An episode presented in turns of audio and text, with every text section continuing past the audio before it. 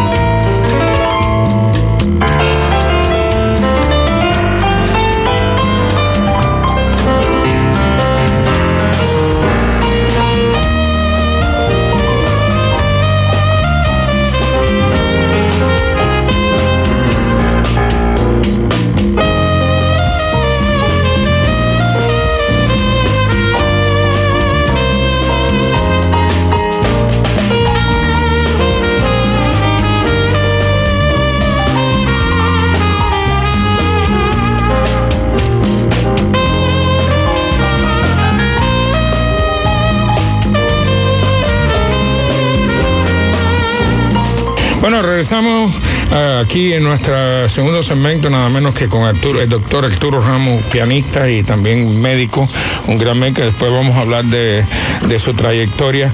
Eh, eh, me dijiste que nos quedamos en que en el en cuál fue el hospital que te que te. Ok, cuando terminé el servicio médico social en los Palacios Pinar del Río, me fui al Calixto García hice la especialidad de medicina interna.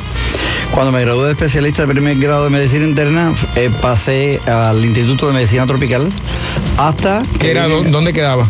Porque ese yo nunca lo había oído. El Instituto de Medicina Tropical Pedro Curí inicialmente estuvo durante años en calle 200, esquina 15 en Siboney, el antiguo reparto Billmore. En el, en el que ahora se llama...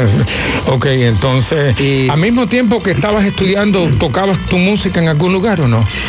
Eh, toda mi vida, todos mis estudios profesionales de medicina estuvieron acompañados de trabajo profesional como, como pianista. Yo era el pianista de La Habana Libre.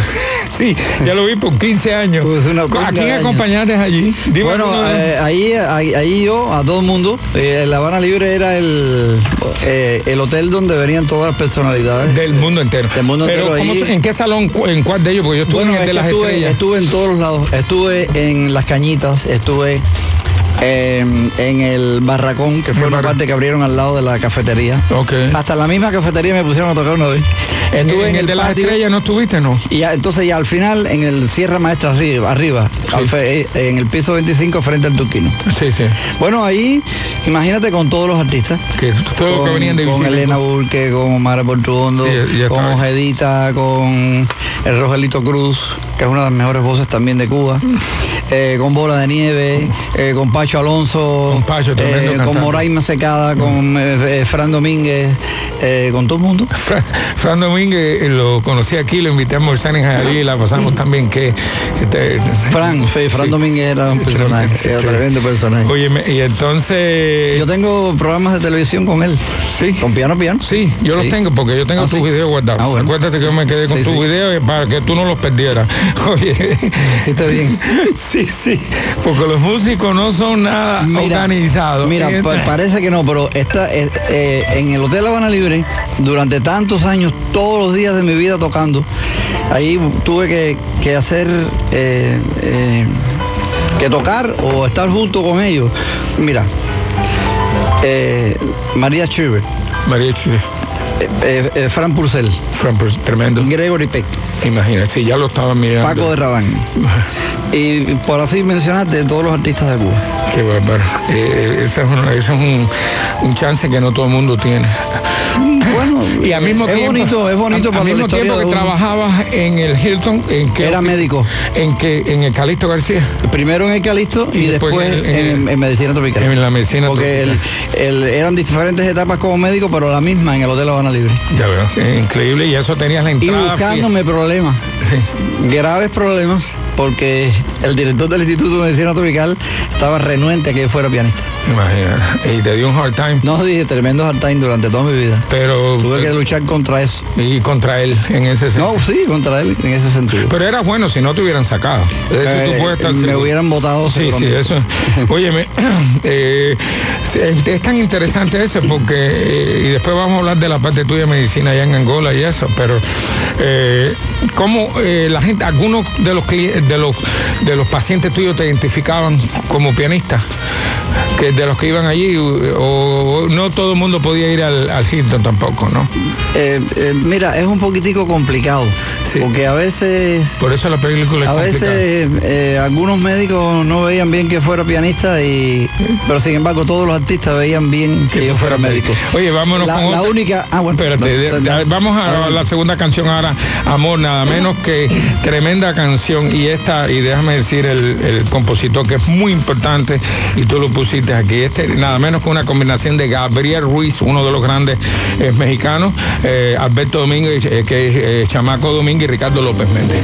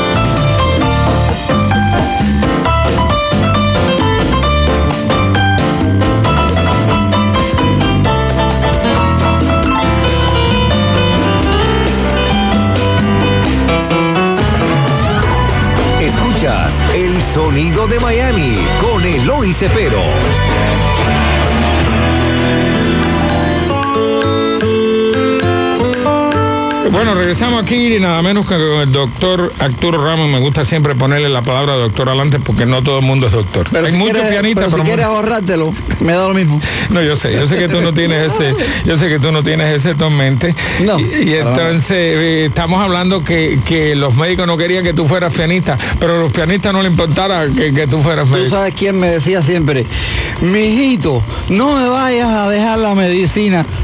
¿Quién te, Por ahí me sacaba. te- te decía eso? Sí. Oh my God. Sí, porque yo me reunía. Moraima era un personaje. ¿eh? Ok, Mo- Moraima, Mo- la mejor amiga de Moraima era Elsa Balmaceda, Ah, ya veo.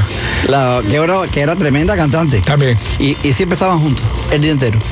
Y, y arriba vivía Fran Domínguez. Arriba. Y entonces ustedes subían Y arriba a entonces- descargar arriba. sí.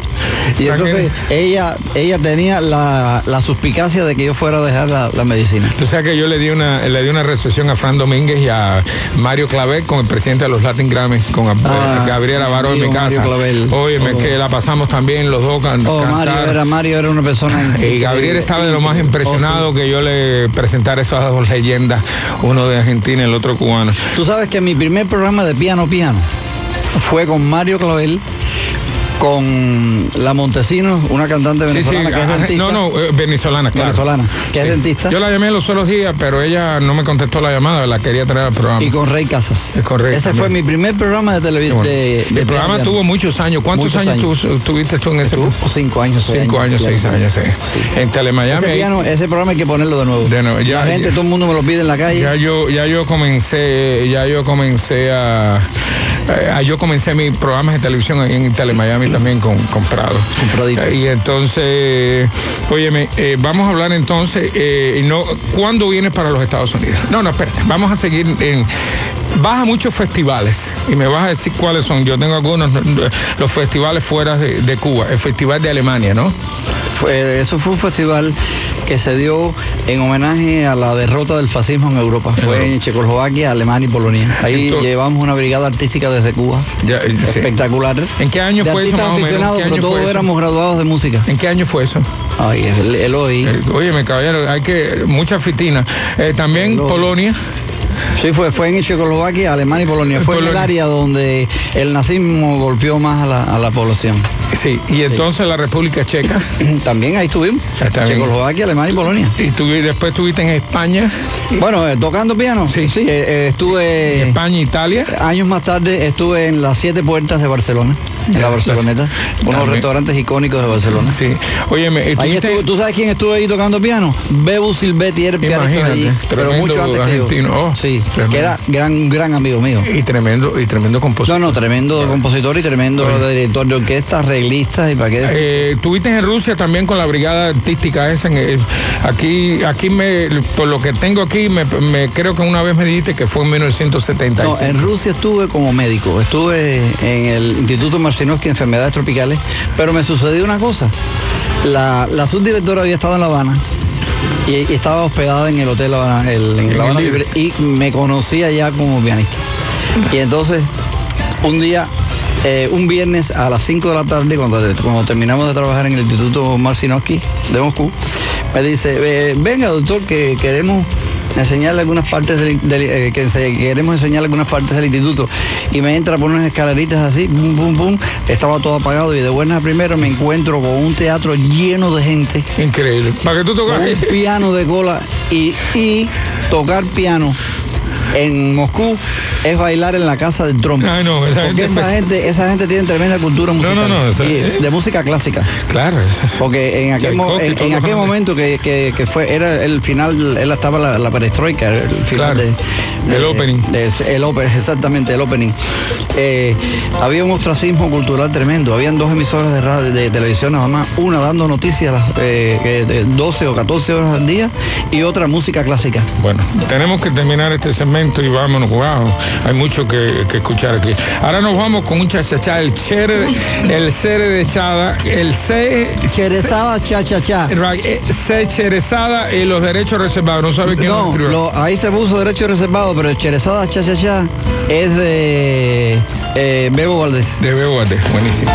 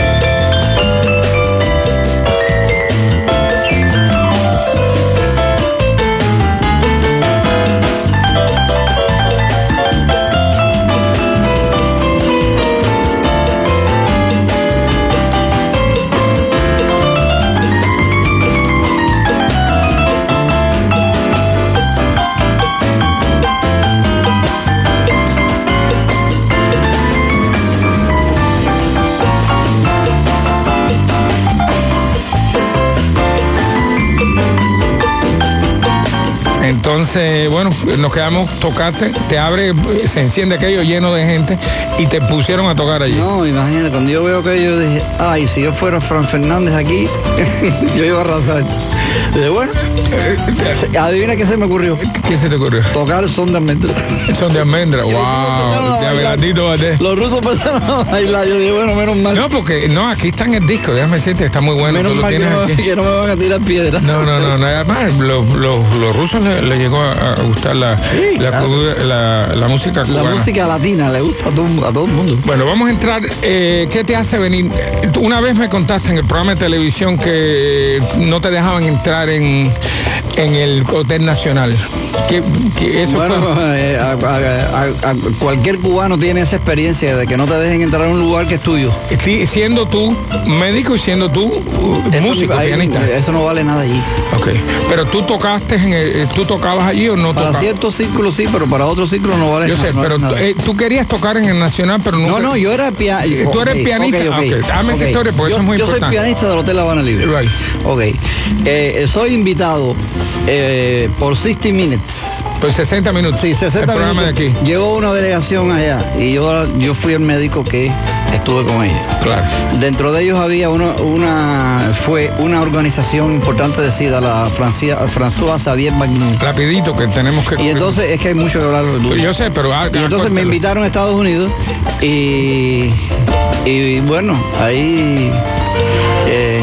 Pero tú me hiciste la historia que, que, que te costaba mucho trabajo entrar en Nacional o, que- o cuando regreso a La cuando regreso a La Habana, de Estados Unidos. el gravísimo error de regresar a La Habana. Ok, de Estados Unidos regresa a La Habana. Familiares. Right. Ok. Eh, me llama el director de los hoteles de lujo de La Habana, que era Cantillo en aquel momento. Sí. Dice, mira, el hotel ha, ha pasado a, a- a manos de españoles, de unos, unos ciegos, eh, y te vamos a pasar de pianista del Hotel Nacional.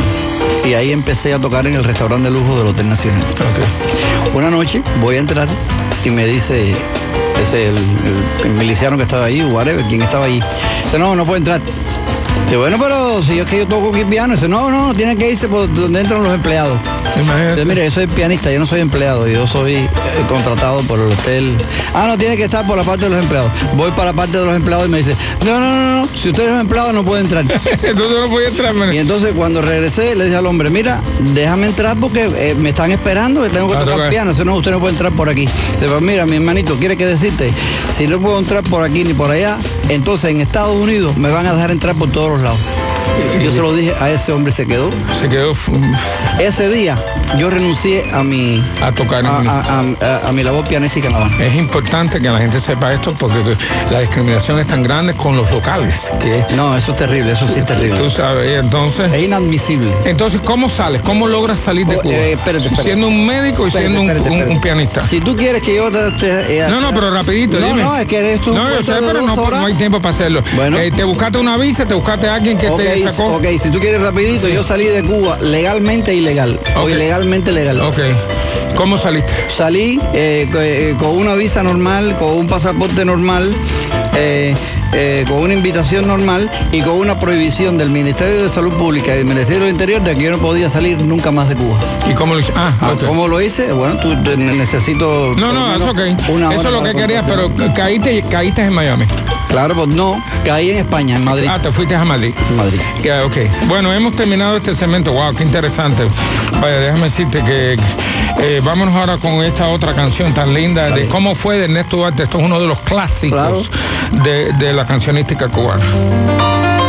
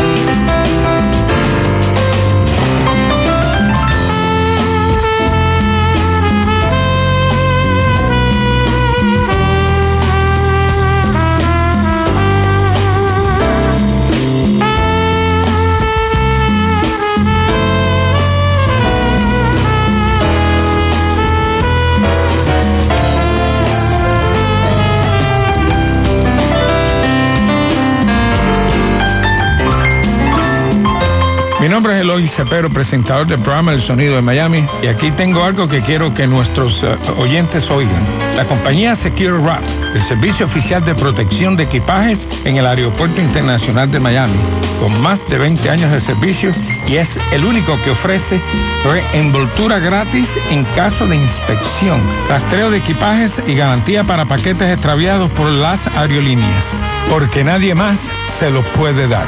No pierdas tu dinero, no uses otra compañía. 4030 Northwest de la 29 calle en Miami, Florida, 33142.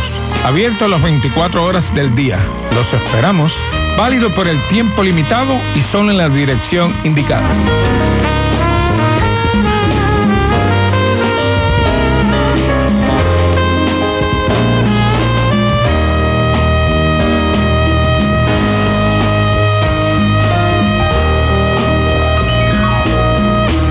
Que exige calidad y belleza. Un reloj suizo con esfera de zafiro y una maquinaria perfecta. El reloj que permite a su dueño ser el señor del tiempo. Relojes Carl Jones, preferido por hombres y mujeres de éxito. Por eso el saxofonista y productor Frankie Marcos, fundador de Cloud y del sonido de Miami, lleva en su muñeca el modelo altísimo clásico de los relojes Carl Jones, el señor del tiempo. Soy Frankie Marcos. Visita carljones.com. Utiliza el código Frankie y recibe un descuento adicional al precio introductorio. Escuchas el sonido de Miami con Eloy Cepero.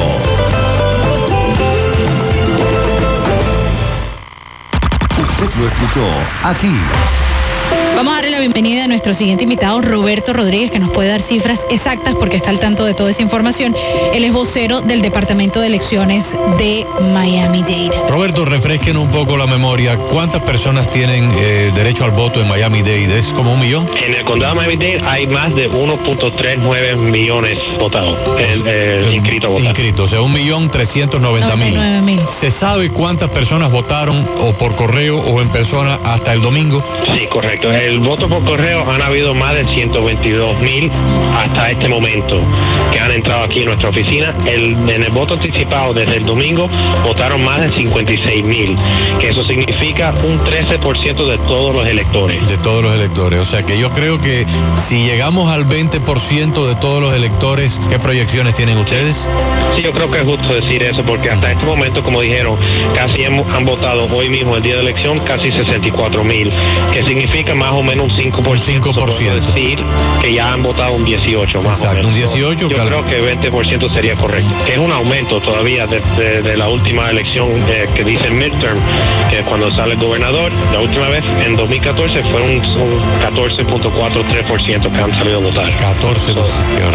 Roberto, como la mayoría de los votantes ya votó, yo me imagino que ya ustedes tienen todos los cálculos de, de cada contienda, ¿no? Hasta, hasta el domingo. Quiere decir que los resultados van a ser relativamente rápidos. Cuando cierra todo el recinto, empezamos ahí a contar los de los días de elección, salen todos los, lo que son los votos del voto por correo, van a ser los primeros que van a salir en nuestra página web y después el voto anticipado. Okay. Ya después de eso, todos los recintos empiezan a entrar poco a poco y así vamos poniendo todos los números. Perfecto. Muchísimas gracias, señor. Y ojalá que para la próxima elección del 6 de noviembre tengamos un poco más de gente entusiasmada en votar. Más participación. Sí, ojalá, ojalá. Sí, ojalá justamente salen casi un 50 para ese momento, pero queremos más alto todavía. Perfecto. Muchas gracias. Muchas gracias. Actualidad Radio 1040 AM. Síganos en nuestras redes y escúchanos a través de la aplicación Actualidad Media.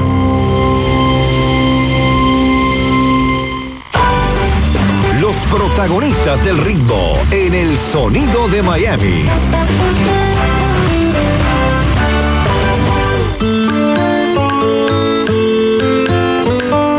Bueno, regresamos aquí con el doctor Arturo Ramos, que dice cuando es penita prefiere que le llaman Arturo Ramos el pianista. Óyeme, entonces llegas a, España, ¿qué tiempo estuviste en España? Estuve prácticamente como un mes. Un mes. Y ahí me fui, al otro día de Madrid me fui para, eh, para Málaga. Ok, qué lindo es Málaga. Sí, hice un libro en Málaga con los médicos en el hospital Carlos Aya, regional Carlos Aya. Y de ahí me fui para Barcelona y en Barcelona me contrataron en el, en el, en el Siete Puertas. En el Siete Puertas. ¿Y cómo logras salir de España para Estados Unidos? Increíble, pero cierto. Ah, okay. Me fui rapidito. me fui para, no, rapidito, me fui para el, para la embajada.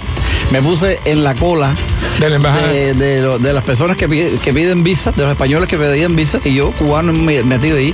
Cuando el, el hombre ve mi pasaporte cubano, empieza a reírse y dice, mire, eh, a los cubanos se les da visa para Estados Unidos, está prohibido. Dice, bueno, yo voy a hablar con el cónsul y, y ya, eh, espérame aquí un momentico.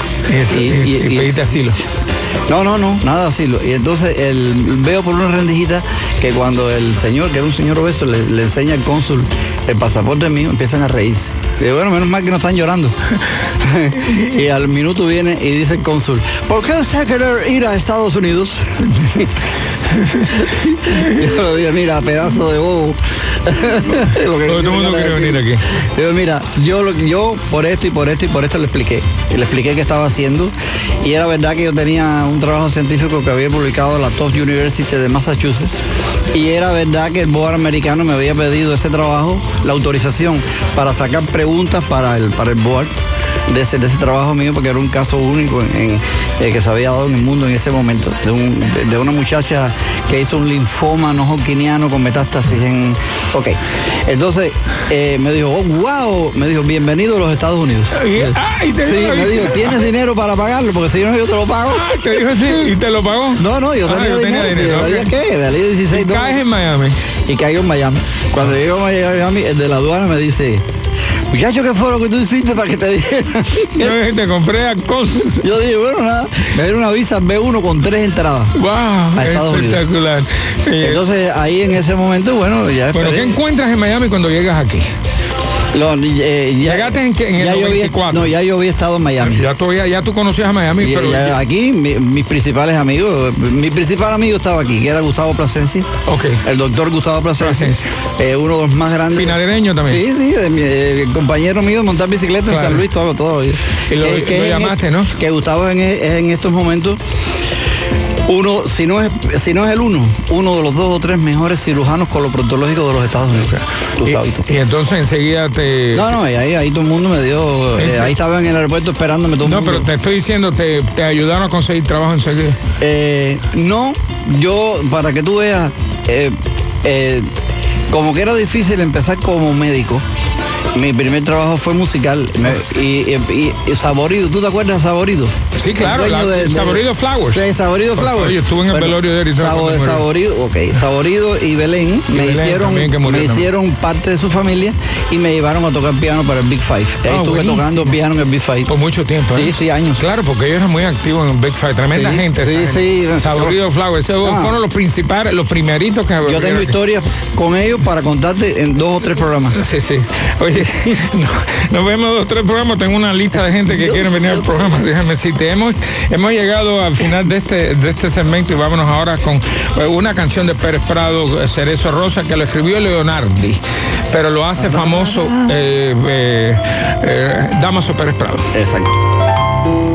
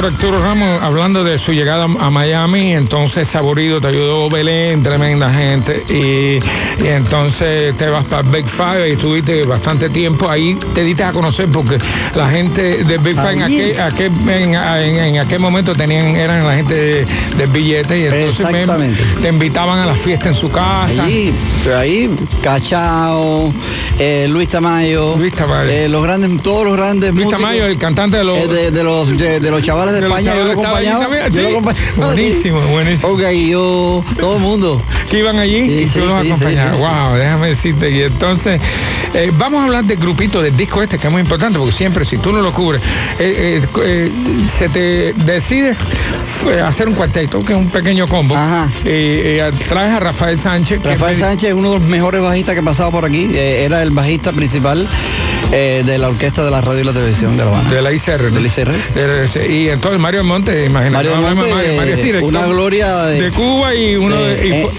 ex, ex integrante de la Riverside de Cuba y el, director de la Riverside el de aquí. último, eh, no, no, el último director que tuvo la Riverside en Cuba, porque yo tengo un video donde él está dirigiendo la orquesta en Riverside en Cuba. Sí, sí, sí. Él, él sustituye a Nelson Arocha. Así que, imagínate, la Riverside tuvo cinco, Adolfo Guzmán, tuvo a González Mantice, tuvo a Pedro Vila, después fue Adolfo Guzmán en 57, después Nelson Arocha y después eh, eh, este Mario del Monte. Mario. Tremendo. El otro es Alex Martínez. Alex Martínez, a Mayor, era drunista de Tropicana, de la orquesta Tropicana. Con Armando Romeo allá. Sí, con Armando. Y después eh, se dedicó toda su vida a ser el director musical de Nelson Net. Imagínate. No, Así- tremendo grupo, tremendo grupo. Era un grupito, pero... No, no, yo, ¿Tú sabes yo, quién yo estaba viendo a ver cuál trae y hay que llevarse este disco porque Eh, está muy bueno. eh, eh, ese grupito, lo Fusté y Fusté, sí. hacíamos el baile de los viejos. Ah, En el antiguo, eh, ¿cómo se llama el restaurante aquí? Estaba en la 8 y la 37, que lo que tumbaron para hacer un CBS. ah, Prilas. No, no, no. no. Ahí estarán. Ah, en Ayesterán, Eh, en la él 8 se y la acordó. 27. En la 8 y la 27. Ah, pero la se acordó. 37 estuvo en Eh, Prilas. eh, allí hacíamos el baile de los viejos y ahí y pasaban con, con nosotros todos los grandes artistas, incluido Arturo Sandoval. Ah, Que buenísimo. tocó con nosotros. Yo Oye, tengo no, videos eh, que oye, tienes que llamarme a toda esta gente para que vean el programa, tú sabes, porque Oh, sí. esta gente son... Claro. Ya yo invité a, a Mario del Monte, lo que tengo como 10 o 12 personas esperando hacer el programa porque ha, Yo gustado sé, y, yo sé, yo sé. y todo el mundo quiere estar en el programa y le doy, tra- trato de traer a todo el mundo. Lo sé. Emilio lo acabo de nominar para la medalla del instituto y se la dieron a él y a- también a William Sánchez, director musical también de Sábado Gigante. Eh, entonces, oye, me vamos a seguir entonces. Entonces, llegas aquí, empiezas a tocar piano. eh, además del Big Five, ¿dónde tocaste? En todos los lados. Sí, en todos los lados. Además de las fiestas privadas, de otro restaurante así que... Restaurante. Bueno, a ver, eh, inclu- inclu- incluyendo los actuales. Sí, sí. Eh, Roté. Eh, Ahora, Portino, estás- ahora en el Dorado, ¿no? eh, no, ya no. Ya Ahora, en el ahora Dorado. te voy a contar. Estuve con Tino's Place, estuve en la Tractoría, Right. estuve eh, en la Dorada estuve casi 17 años. Sí, yo lo sé. Ahí era... Un espectacular. Sí, sí. eh, me- eh, Tremenda eh, comida ahí, español, y- y buena gente. Domingo Gándara. Sí. Eh, después empecé a trabajar en la taberna de Ignacio. Ok. En la Palmetto y la 122, un restaurante un, eh, español que es. Ese eh, nunca fui ahí, pero... es espectacular.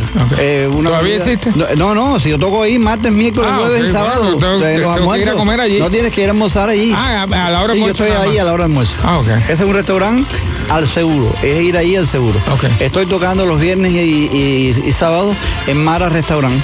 Actualmente por la noche, un restaurante precioso. ¿Dónde queda? Eh, en la en Giralda, en la calle Giralda. Mara se llama. Sí, en Coral Gables. Ok, sí, ahí donde están todos eh, los- un restaurante de comida española vasca. Bueno. Eh, espectacular restaurante. mm, eh, La, la muchacha Mara, simpaticísima, tremenda Bueno, pues, empresaria. Oye, bueno, vámonos con otra canción ahora, porque estoy tratando de dar un poquito de publicidad a lo que tú haces también. Eh, vámonos ahora con esta canción también. Me sobran razones para decirte, para decirte no, la escribiste tú. eh, premio de Guzmán 83. de- de- en el Teatro Adolfo Guzmán de La Habana. En el teatro, en el ex teatro Blanquita. Blanquita. Hoy. ¿Lo estrenó María Elena Peña? Pena. Pena. Marilena Pena. música,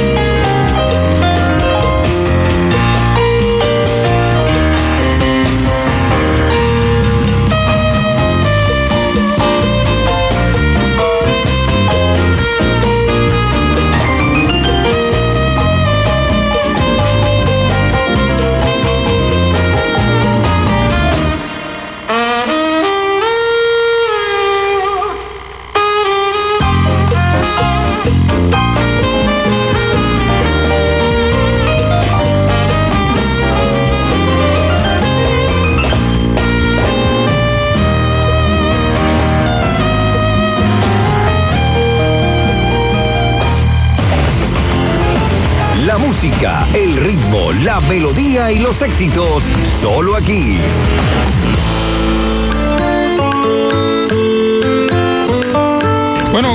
Vamos a nuestro aquí séptimo segmento, nada menos con el doctor Arturo Ramos. Óyeme, y tú eres compositor y eh, compusiste eh, varias, varias, varias canciones. Aquí las tengo. Eh, tienes, eh, me sobran razones para no, eh, para no volver. Para decirte no. Eh, Para, ah, para decirte no, para decirte no. Y vete ahora y no vuelvas más. No, esa es la canción. Esa es la, la- la- así empieza la canción. Oh, así no es una canción separada, ¿no? No. Ah, o sea. Vete ahora y no vuelvas. Ah, no, no, es la que yo canta pens- Maggie Carles. Yo sé que Maggie Carles, pero yo pensé.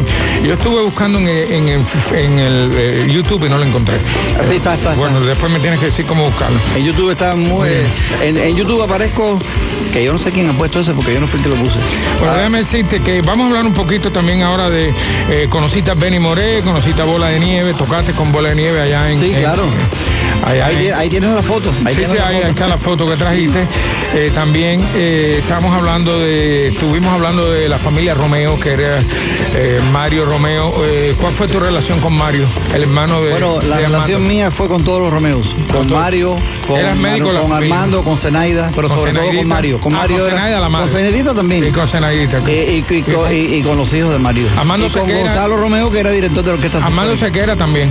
Armandito Sequeira, claro, amigo. Mío no te acuerdas porque había venido de Estados Unidos, No, estaba en Tampa. ahí sí no. Él vive en Tampa. Cuando venga aquí te lo voy a Pero el principal am- amistad mía de los Romeo era, por supuesto, Mario, que era de día por día en mi casa o yo en la de él. Oye, vamos a hablar un poquito de, de lo que lo que tú descubriste en el dengue, eh, la hemorragia del dengue. ¿Dónde lo descubres eso? ¿En La Habana? Bueno, eh, eh, Eloy, es que tú me haces preguntas muy complicadas. no, complicado. A ti te, te- tú descubriste el dengue y, y la epidemia. No, no, no es que yo haya descubierto el dengue. El dengue es una enfermedad. La que enfermedad, no, no es dengue. La, la cura Déjame dengue. explicarte, no tampoco, déjame explicarte. El problema, bueno, no, tienes- no, no hay tiempo, rapidito. Pues bueno. entonces no hablamos de eso. Eh, eh, es que este es complicado. Ok, eh, en Cuba hubo una epidemia de dengue. Pasó. Después viene otra epidemia de dengue. Todas las personas que tenían anticuerpos contra el primer dengue, eh, lo- los, que los anticuerpos que le quedaron reaccionaron con los virus nuevos que entraron y empezó, empezó una epidemia que mató cantidad de personas. Eh, era un cuadro de, de shock con hemorragia. ¿Y qué pasó? ¿Qué ¿Y qué pasó? Que después que terminó la hemorragia, dos médicos y yo nos fuimos a estudiar eh, a todos los hospitales de La Habana el 100% de los, de los pacientes que estaban que, que- Estaban infectados. que pasaron la infección del dengue hemorrágico. Cuando llevamos, lle- lle- llevamos el trabajo a un estadístico, un profesor de estadística, el trabajo tenía un alto índice de significación estadística, o sea que era un trabajo muy valioso. Nos dio por publicarlo y en todas las revisiones de 10 años o 20 años para atrás no, no existía ninguna publicación ni ningún reporte de este síndrome.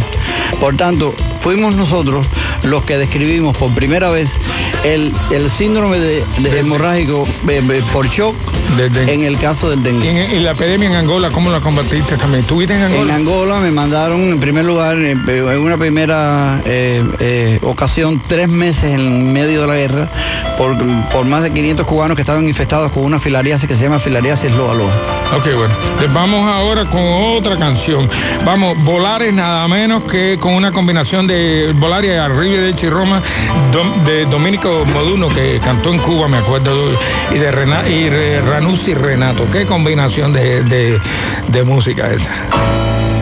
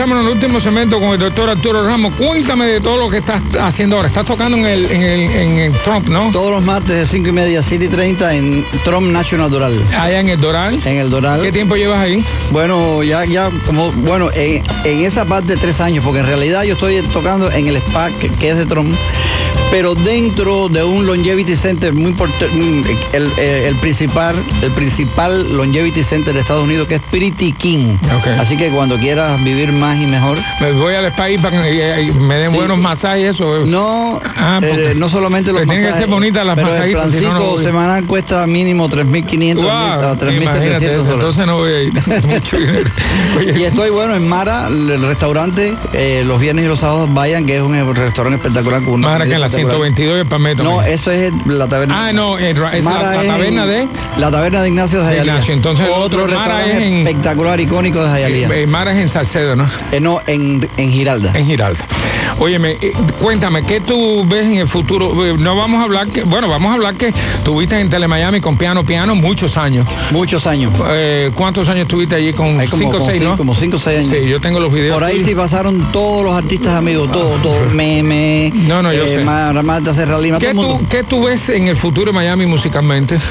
Bueno, yo eh, tenía un plan en mi mente que, que Tomás Regalado, que no es que es nuestro amigo, Sí. ya sabes, de muchos años. Y ahora director de... Eh, teníamos de- en mente, eh, eh, Regalado me leyó a mí la mente en una ocasión, cuando yo le iba a exponer, que él como alcalde le rebajara un poco los impuestos a los o ¿A los restaurantes? a los restaurantes para que Ellos pudieran contratar contratar a los músicos y que todos los restaurantes de Miami Tuvieran algún músico tuvieran músicos eh, para que no haya músicos Pero nunca se llegó a hacer. nunca se llegó a hacer Eso.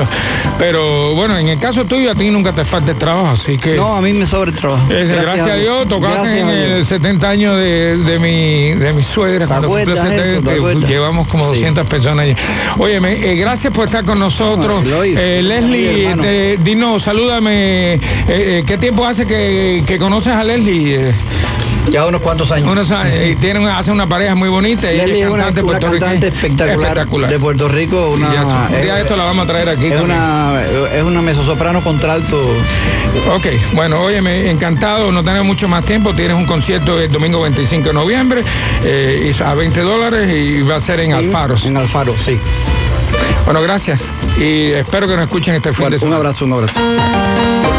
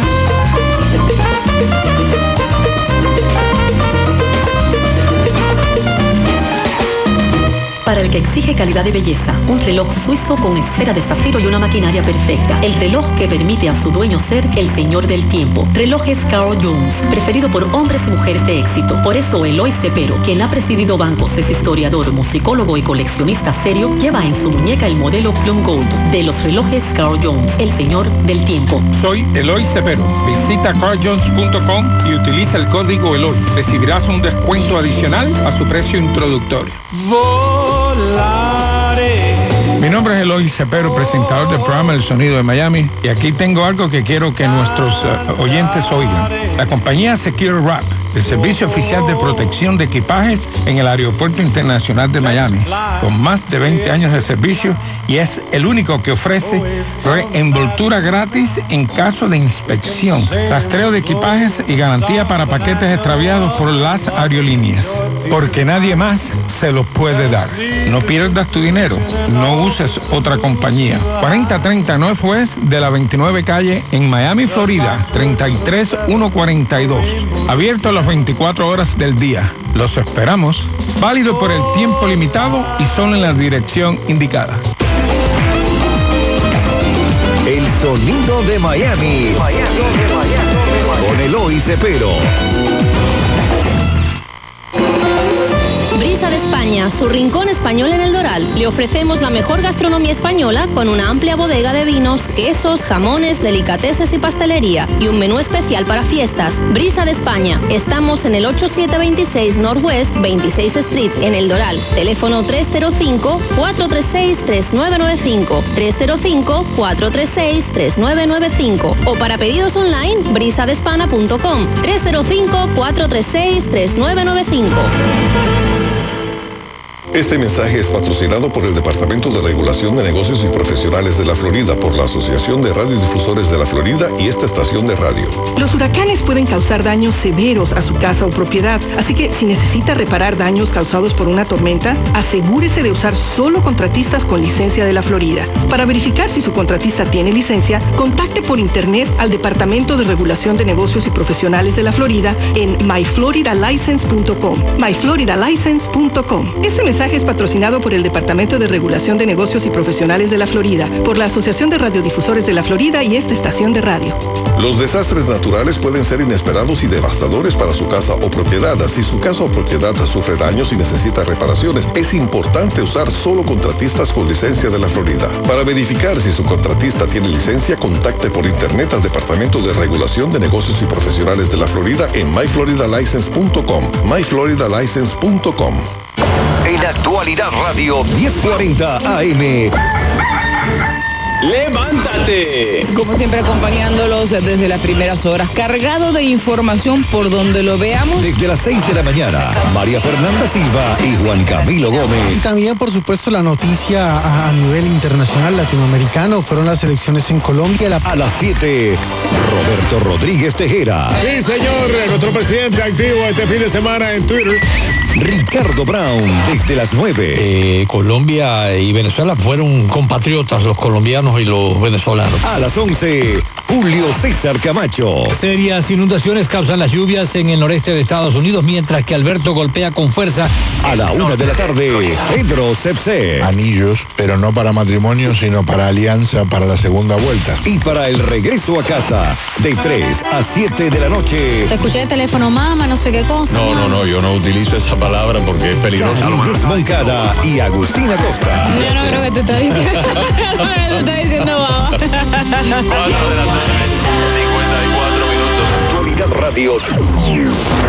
¿Siente falta de energía y dificultad para concentrarse? ¿Ha cambiado sus hábitos de sueño y apetito y ha perdido hasta la energía sexual? Todos esos son síntomas relacionados con la depresión y pueden controlarse.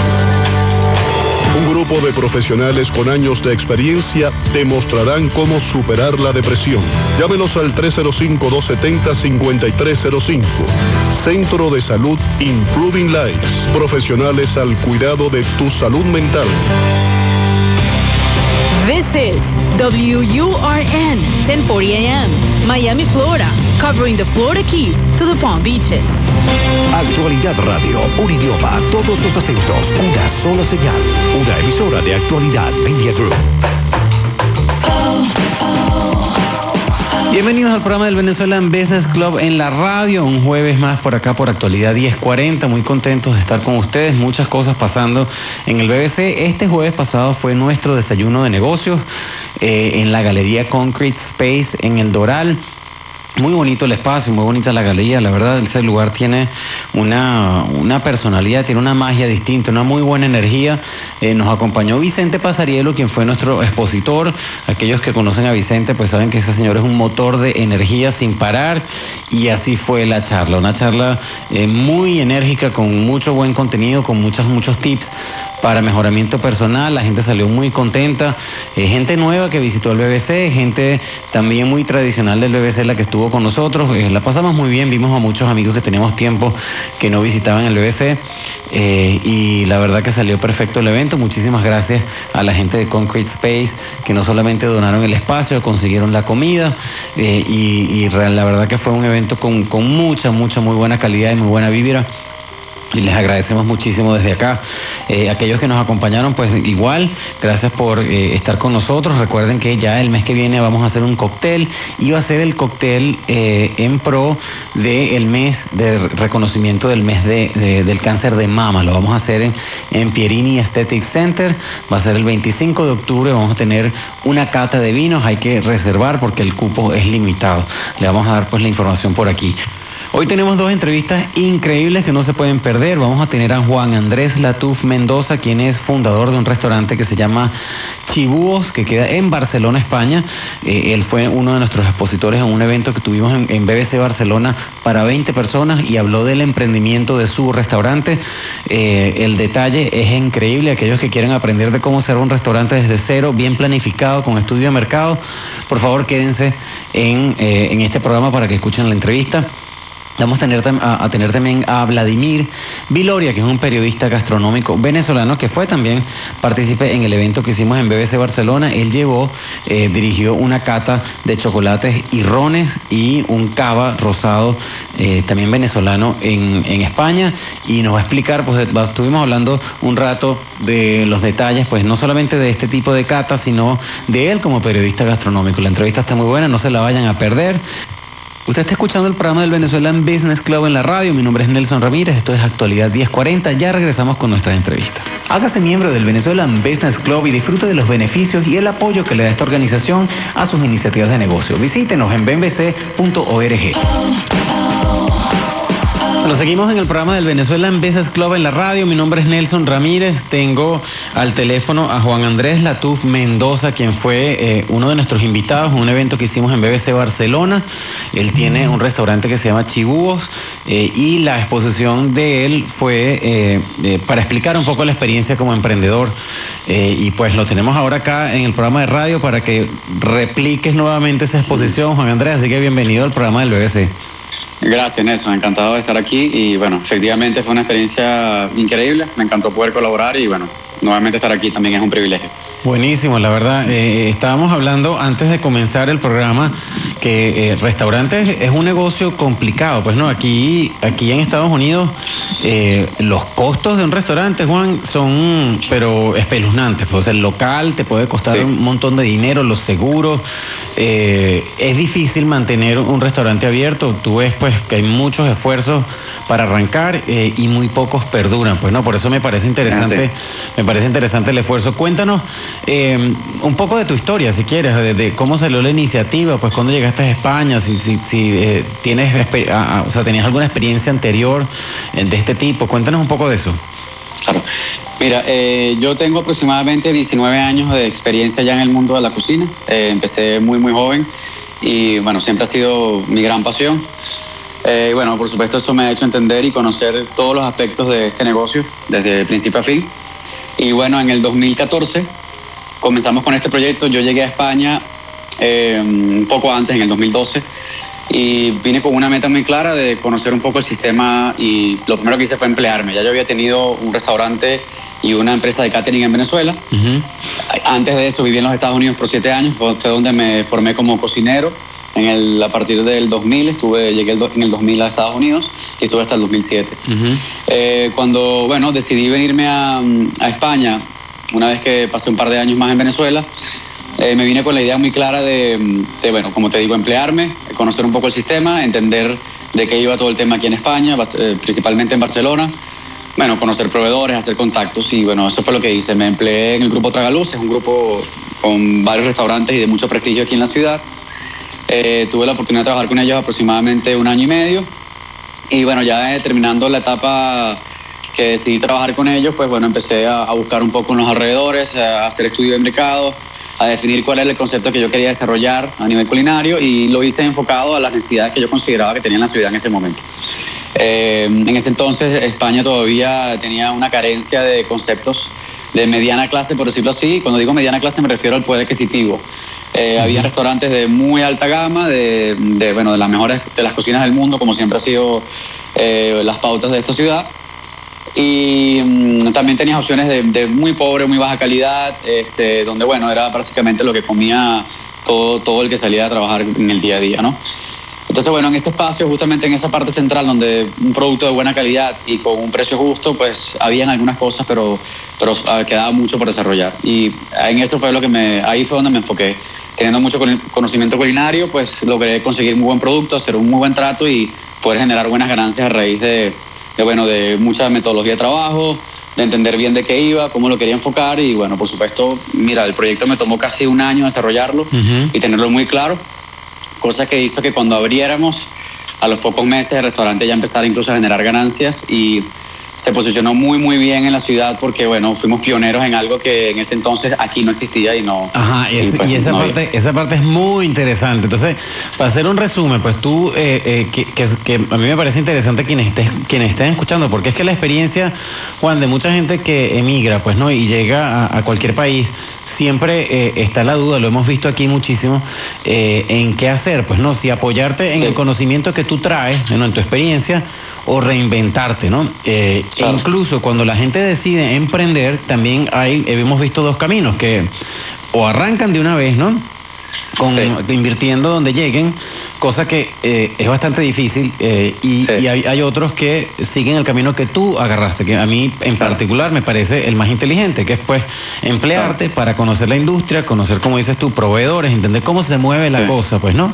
Eh, eh, y ver realmente cómo montar el, el proyecto. Entonces, a- hasta ahora, pues eso te salió buenísimo. Ahora, lo que lo interesante que, que me gustaría que nos echaras el cuento, me, me- me decías que el restaurante es de comida callejera, pero lo- todos los, los bocadillos, o sea, los platos son eh, americanos, o sea, son de, son de comida Sí. americana. Y, y si, si tú me preguntas a mí, a cual, no sé, a cualquiera, dices, bueno, los españoles comiendo comida americana suena como que bien atrevido. Sí. Entonces, cu- cuéntanos cómo fue ese proceso para tú llegar a, a esa, a esa elección, pues. Claro, mira, efectivamente, eh, cuando llegué aquí a España, eh, lo primero que percibí fue un rechazo bastante marcado hacia todo lo que era el concepto anglosajón en cuanto a comida, en cuanto a estilos, en cuanto a todo, ¿no? Sin embargo, eh, debido a la globalización, al Instagram, a todas las, las cosas que hoy por hoy, pues bueno, son los que, los que, ah, como nos llega la información, básicamente, creo que no es para nada difícil entender que mm, cada vez el mundo entero quiere más de lo que está pasando alrededor del mundo. Entonces, indep- independientemente de cómo, de cómo sea la cultura en una ciudad en particular, eh, la- las nuevas generaciones pues quieren, quieren probar, están mucho más abiertas y los que generaron en algún punto una pauta de, de ser cerrados y de no estar abiertos a ciertas tendencias, pues ahora ya son las personas mayores o las personas que ya quizás no tienen ese poder de decisión como lo marcan las nuevas generaciones. Entonces, lo primero que yo hice cuando llegué a España fue tratar de entender cómo iba la sociedad, cómo funcionaba a nivel cultural la gente que vivía aquí. Yo cuando emigré a España particularmente, había muy pocos venezolanos en comparación ahora. Y obviamente ahora hay un mercado mucho más amplio para, para aquel venezolano que quiere venir aquí a hacer comida venezolana, porque ahora hay muchos venezolanos aquí y obviamente hay un buen mercado. Sin embargo, yo eh, decidí que mi producto tenía que ser enfocado hacia el local, hacia la gente que estaba aquí. Y en mi estudio de mercado lo que hice fue tratar de analizar qué cosas faltaban en la ciudad, porque más allá de que haya siempre competencia, siempre hay cosas que faltan. O por lo menos siempre hay maneras de reinventarse algún concepto o algún Claro, producto que tú quieras traer para acá. Entonces, al final, pues lo que hice fue estudiar, estudiar muy bien qué pasaba alrededor, conocer a la gente local, formar parte de ellos, venir con la cabeza baja y entender y escucharlos y aprender de ellos un montón. Y a partir de ahí, tratar de enseñarles lo que ellos en algún momento creían conocer, porque en ese momento cuando llegué aquí sí que había una o dos hamburgueserías en la ciudad, pero que no llegaban a ser hamburguesas, terminaban siendo un bocadillo porque bueno, la carne picada no era la típica carne pi- picada de una hamburguesa y yo quise aventurarme de manera un poco arriesgada, pero, pero hasta cierto punto estudiado, de colocar una hamburguesa típica americana, una hamburguesa que para mí era realmente una hamburguesa, con una carne bien picada, de primera calidad, con ingredientes de primera, con el pan correcto y sí, por supuesto que conseguí resistencia los primeros meses. Pero cuando la gente paga por algo que prueba y que más allá de que no esté acostumbrado, entiende que hay una, una calidad detrás, hay un producto, la manera en que tú te vendes o cómo tú enfocas el producto que estás elaborando, que estás tratando de vender, la gente poco a poco empieza a entenderlo y empieza, y empieza a, a abrirse un poco a esto. Incluso voy más allá, yo, yo puse en mi carta, por ejemplo, en, en el caso de la bebida, 100% cerveza artesanal, cosa que en Estados Unidos tiene un auge brutal, pero aquí solo estaba empezando. No, imagínate, Eh, ok. Todo el mundo, todo el mundo me, me criticó muchísimo, me dijo, mira, tienes que vender cervezas industriales porque nadie, te la- nadie va aquí a pagar 3,50 euros por una cerveza, cuando una cerveza de cualquier otra marca eh, industrial te cuesta 1,50 o 2 euros. Qué cómico. Aquí- Eh, Aquí se paga sí. 8.50, 8 dólares 50 por una cerveza Imagínate. bueno, aquí no quieren pagar ni 3.50. Entonces, ¿pero qué pasa? Eso le dio una identidad a mi, a mi local, le dio una- una identidad a mi marca. Y eso, sin embargo, eso hizo que tuviese cierto prestigio, un prestigio que la gente empezó a entender que, que bueno, que estaba dispuesto a pagar y que además eh, yo justamente cuando comencé fue en, eh, en la fecha en la que la crisis empezó a, a desvanecerse y la gente empezó a dejar hablar de crisis y eso eran todos aspectos que yo iba analizando. Claro. Cuando yo vi que la gente estaba empezando a, a- a invertir un poco más en el ocio, a estar un poco más dispuesta a pagar una que otra cosa, a ver que en las redes sociales se estaban moviendo ciertos artículos o ciertos aspectos de- del mundo culinario que, que aquí no habían, pues ahí empecé yo a apoyarme y a, y a enfocarme en eso. Y por eso, bueno, fuimos bastante pioneros en, en, a nivel de concepto en cuanto a eso aquí en Barcelona. Qué bien.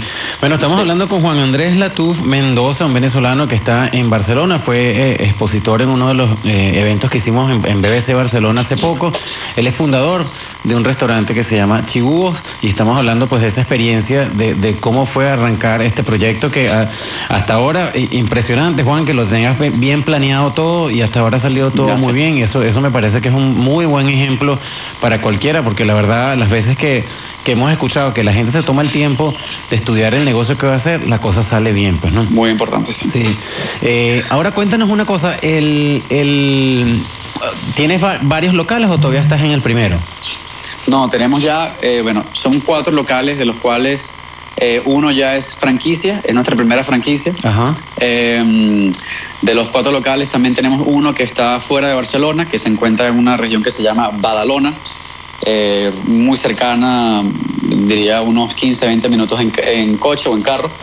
Eh, y este último local que abrimos en Badalona ya va un poco más al concepto de tap room. Es, eh, abrimos el, el local dentro de una fábrica de cerveza, o el restaurante dentro de una fábrica Qué de bien. cerveza. Ok. Sí, que es la fábrica que actualmente elabora el 50% de la birra que tenemos pinchada en los locales. Nosotros a nivel conceptual tenemos solo productos locales, cero kilómetros, la cerveza es hecha aquí, en su mayoría catalana, una que otra de Madrid o de Valencia o una de otra ciudad de España, pero tratamos de no tener cervezas internacionales, tratamos de tener todo producto local. Ah, qué bien, qué bien.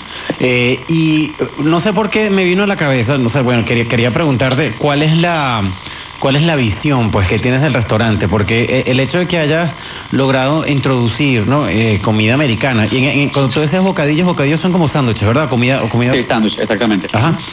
Eh, o sea, introducir comida americana porque, como tú bien dices, pues quizás las nuevas generaciones, eh, las redes sociales, todo abre a que la gente pueda probar nuevas cosas. Me pregunto si tendrás eh, eh, oportunidad que ese concepto se replique, pero con comida de otros países, pues por ejemplo, ¿no? Que quizás otras generaciones no conozcan y sea un formato bueno para, para probar. No sé si has pensado en esas cosas o cuál será, cuál es la visión que tienes del lugar. Sí, a mí el formato de, de mi negocio actualmente es, es muy dado para adaptarlo a cualquier estilo culinario o cualquier cultura culinaria. De hecho, es una cosa que está pasando aquí. Hay muchos establecimientos que han copiado un poco el estilo de negocio de una carta muy reducida, pero donde se entiende que se dedican a eso y que saben lo que están haciendo, porque una de las principales fallas que había en esta ciudad es que en un mismo local tú podías conseguir pizza, eh, sushi, hamburguesas y lo hacía, no sé, un pakistaní. Y claro, ahí hay un, hay un contraste o hay algo que se contradice constantemente. O sea, que estoy comiendo y quién me lo está haciendo. Al final no hay manera que tú puedas demostrar qué calidad de producto cuando tú tienes eso ensamblado de esa manera. Aquí yo aposté por, por enfocarme en un solo producto y hacerle entender a la gente que sabíamos lo que estábamos haciendo. Entonces, eso aplicado a cualquier otro concepto o, estilo de comida funcionaría increíblemente. De hecho, es lo que está pasando.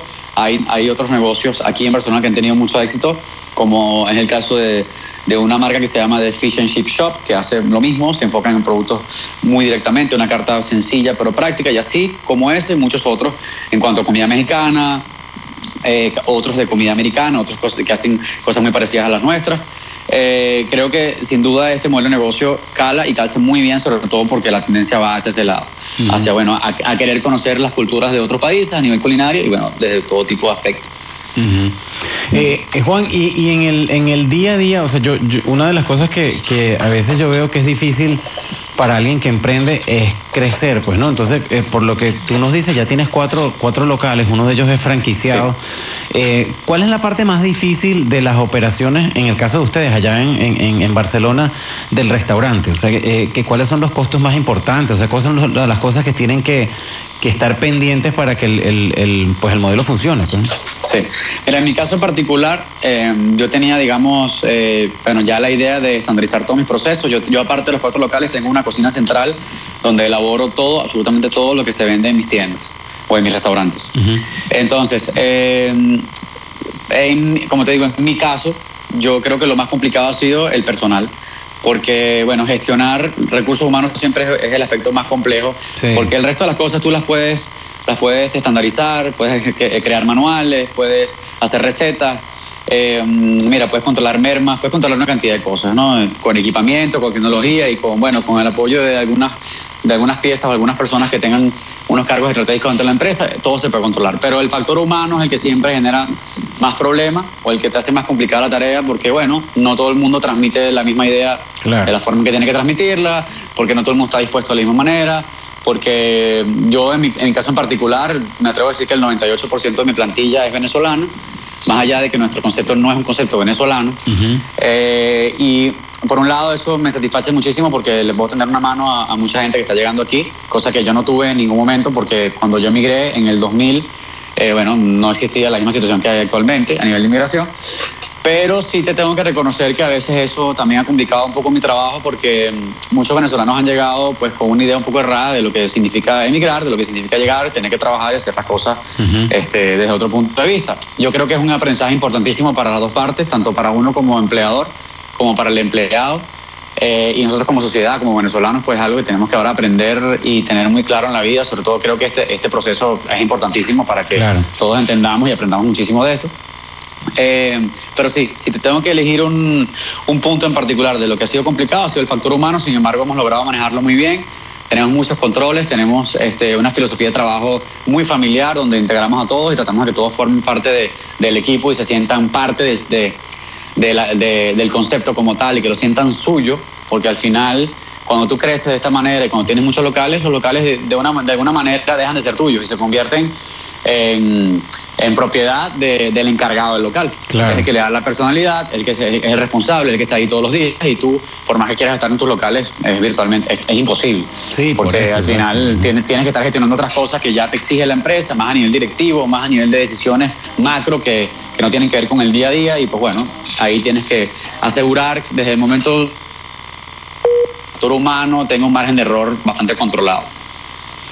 Y eh, Juan, una, en, en ese tema del factor humano, a, a mí personalmente me parece bien importante porque ayer estábamos comentando, de hecho, en un restaurante pequeño que fuimos después del, eh, el- del desayuno que hicimos acá en, en- en el BBC en Miami, eh, que hay veces que, lo- que los locales, pues los, restaur- los restaurantes, los dueños de los locales, quizás no captan, y eso pasa no solamente en los locales, en, en- en todas las compañías, porque yo me he dedicado a observar este tema. Cuando alguien te atiende, pues es el que te toca atenderte, ya sea un, un- un mesero, ya sea una persona en una caja, ya sea una persona al teléfono, ¿no? Eh, esa el servicio que esa persona te da tiene la capacidad de que tú decidas en un instante si vas a volver o no vas a volver a ese lugar más nunca. Eh, y eso es una Sin duda. decisión que uno toma en segundos y nadie se percata que, que el entrenamiento que uno que le tienen que dar a esa persona no es simplemente para que haga la comida bien, para que haga su trabajo como es, sino que un pelón, pues no, que alguien te trate mal, que te mire feo, que te ponga la cuenta como no es, que te dé el trago que no es y no te lo cambie, lo que sea que sea, pues el cliente puede tomar una decisión rápida de no volver más nunca por ahí. Sin duda, ¿no? sin duda, sin duda. Sí, a mí me pasa actualmente muchísimo, de hecho, eh, a ver, yo, yo he tenido que lidiar con, con la pérdida de muchos clientes, lo sé porque sigo muy bien, o, muy de cerca mis números, los números de los locales, y veo cómo va fluctuando la facturación, dependiendo de las fechas, y, y voy analizando todo este tipo de cosas a diario para poder ver qué cosas hay que corregir. Y por supuesto yo en servicio, una vez que, porque yo particularmente trato de pasar por tienda semanalmente y- e incluso todavía trabajar en servicios, más allá de que esté en la parte